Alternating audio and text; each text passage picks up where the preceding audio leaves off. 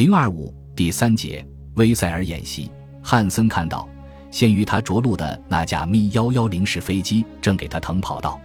哦，原来他们还都活着，这使汉森非常惊奇。他轻轻地刹住车，在离斜坡十米远的地方停下来。通信员手里紧紧地握着机枪，可是，在一分钟之前还在猛烈射击的机枪，这时却鸦雀无声了。难道挪威军队停止抵抗了吗？是的。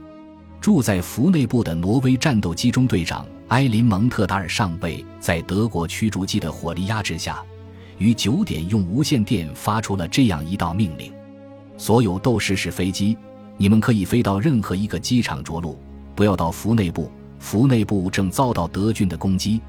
在这之前，有两架挪威飞机已经着陆，一架是因为发动机出了故障，另一架是瓦勒尔中士驾驶的飞机。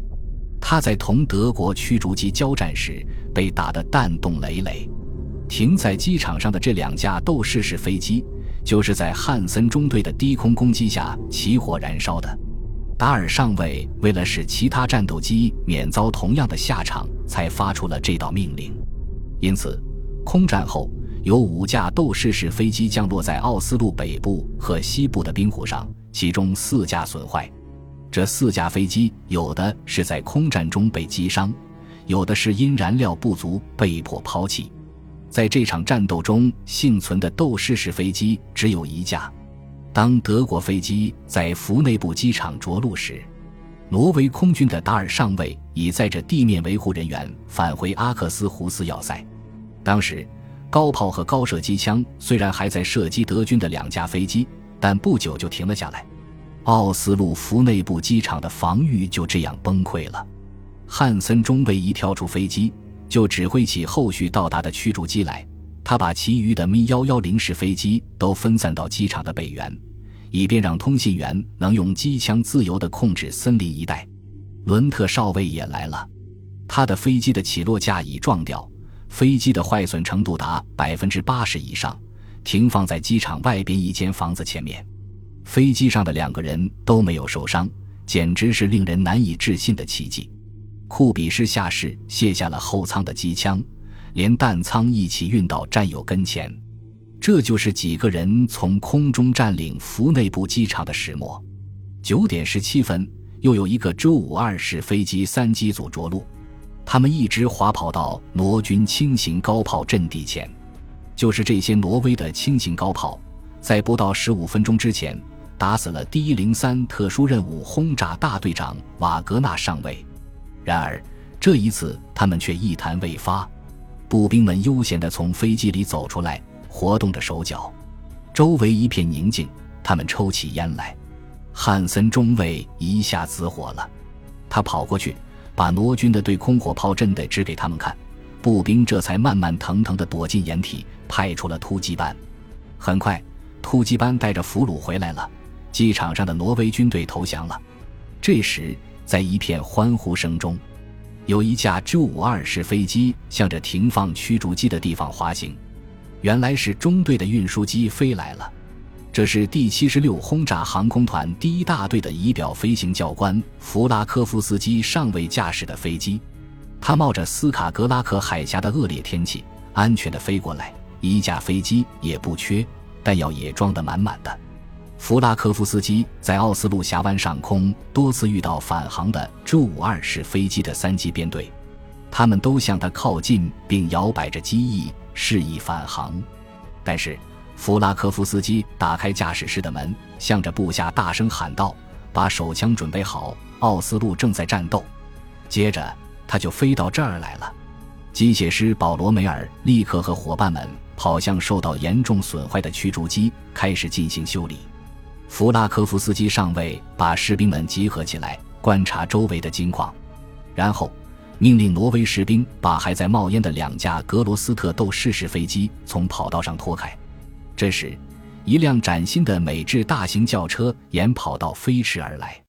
从车上下来的不是一位德国军官吗？汉森中尉简直不相信自己的眼睛。来人是驻奥斯陆空军武官施皮勒上尉。施皮勒问道：“伞兵在哪里？”步兵营呢？汉森也不清楚。由于运载陆军部队的舰队在德辽巴克海峡受阻，所以进攻奥斯陆的重担就落在到达福内部机场的空降兵身上了。施皮勒上尉命令道：“一占领机场，就该马上给本国发报，否则，光在这里等待空运部队就会把事情搞糟。”容克式飞机自豪地发出了电报：“福内市机场已掌握在我们手中。”第七十六驱逐航空团第一中队，奥尔堡收到这封电报后，立即转给了汉堡第十航空军司令部。在那里，人们对驱逐机已经不抱希望了。而现在，不仅说他们还活着，甚至还发来了令人难以置信的电报，在福内部机场可以着陆。可是，空运部队的情况相当混乱。在这伞兵的第一特殊任务——轰炸航空团第五。第六中队在即将到达奥斯陆峡湾之前遇上大雾，被迫返航。而中途掉队的几架 G-52 式飞机在耽搁了三十分钟之后，却在福内部机场着陆了。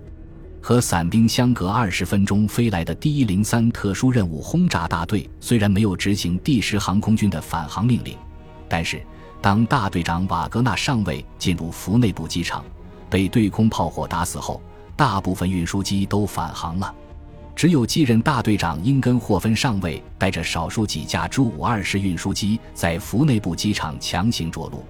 和第七十六驱逐航空团第一中队几乎同时着陆的就是这些飞机。因此，一九四零年四月九日威塞尔演习的上午，占领奥斯陆福内部机场的只是一小股德国士兵及第三二四步兵团二营的部分士兵。第一空降团的部分伞兵和驱逐机的空勤人员，以弗拉科夫斯基和英根霍芬两名上尉为首的军官们壮起胆子来，率领着集结起来的部队，一举拿下挪军的机枪阵地，控制了机场。第七十六驱逐航空团第一中队在战斗报告中写道：“大约在三小时之后，G-52 式飞机运来了伞兵和机降兵主力部队，以后就不成问题了。”部队不断的到达机场，很快落满了德国士兵。尽管着陆很困难，损坏了不少运输机，阻塞了跑道，但一个下午的时间，毕竟把整个第三二四步兵团运来了。傍晚，按预定方案，德军占领了奥斯陆，这是世界上首次用空降兵占领的首都。